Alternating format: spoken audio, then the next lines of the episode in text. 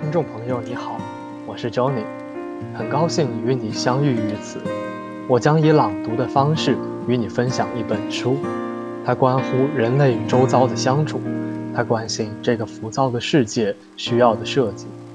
这本书是日本设计先驱黑川雅之先生的《设计与死》，让我们一起走进黑川先生的设计人生。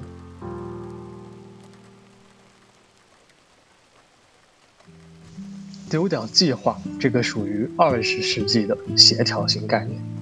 二零零八年十一月十九日，贪欲蚕食了民主主义，将其啃食的残渣满地。它更是导致市场失控和脱轨的凶手。我们不可避免要采取一些调节手段，以平衡市场局面。人这种东西，即使受到了教训，也会转眼即忘。将其丢弃在脑后。若说这是一种人类的天性，却也并非妄言。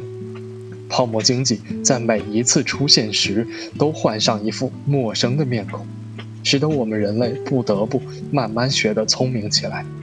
但愿如此。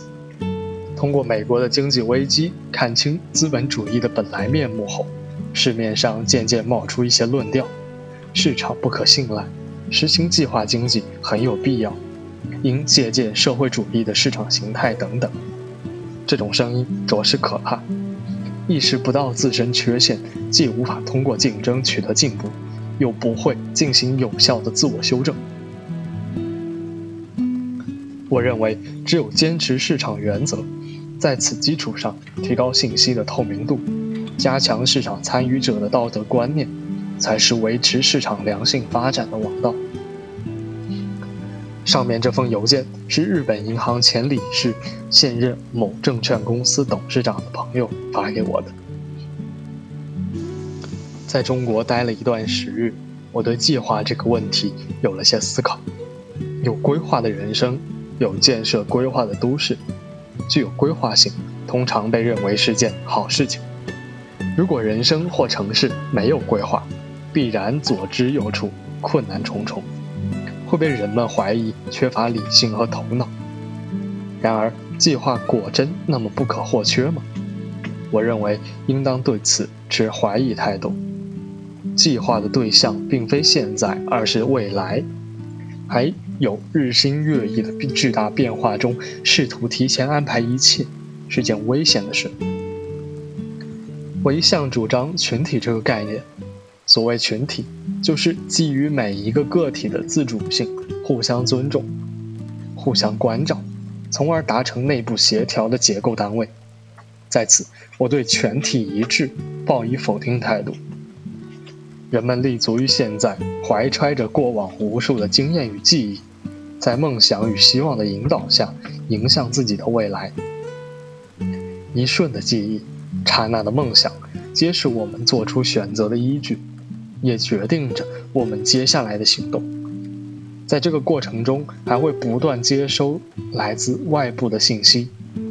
人总会随时环顾四下，观察他人的态度和举动，依据得到的反馈，调整着自己的道路和方向。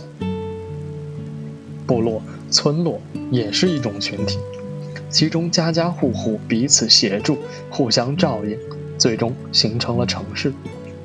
在这个过程中，并不事先存在所谓城市的整体概念，正因为不具有全体性，也就谈不上计划性。村落之中，无论增添多少住户，也依然保持着村落的本质。东京正是这样一个庞大的聚落。我的这种想法估计会被指责过于理想化，有人会觉得容纳了太多住户，体量过于巨大的聚落。或者由海量成员构成的大型集团，或许就无法再适用这套群体理论，并且人们会开始向我游说计划的必要性，声称如若不设计划，便会导致混乱。尽管如此，我仍继续坚持自己的群体理论，对此我自有道理。让群体能够始终保持群体状态的是信息。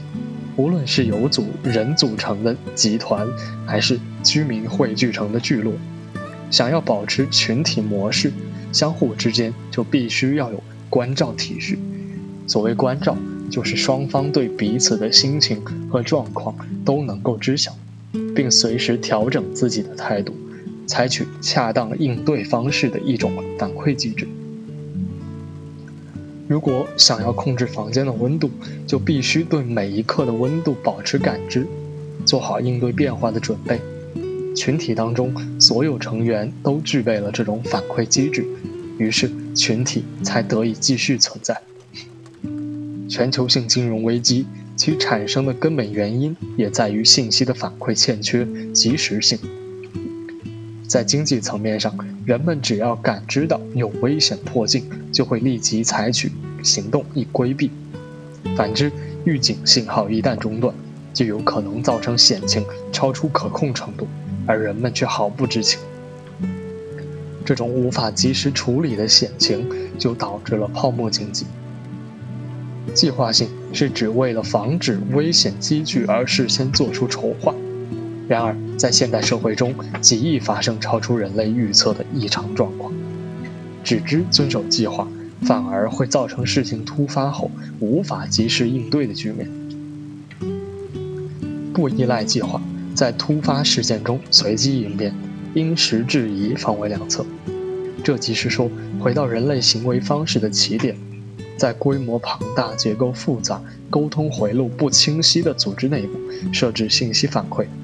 这样的做法才更合理。棒球明星铃木一郎之所以称得上是最优秀的击球手，是因为无论什么样的球飞到面前，都能相继而动，应对自如。他有捕捉和预判球势的敏锐感受力，以及面对来球时身体瞬时的敏锐反应。正是有了这样绝妙的信息反馈机制。铃木一郎才能在运动过程中做出适宜的调整，漂亮的击中飞来的球。或许铃木一郎的头脑中不断盘旋着过往的经验和记忆，动物性的直觉本能，击球的冲动与憧憬，才能在每一个击球的瞬间都准确反应吧。群体亦是如此，凭借着对每一个瞬间的绝妙应对。并不破坏内部关系的和谐，便可做到对自身平衡的动态调节。聚落也好，人际关系、世界经济也罢，都需要设置这样一套应对机制。丢掉计划这种属于二十世纪的协调性概念吧。二十一世纪应该是通过动态调节来使自身所在的群体保持平衡的时代。这是我置身于北京这座城市时心中的一点梦想。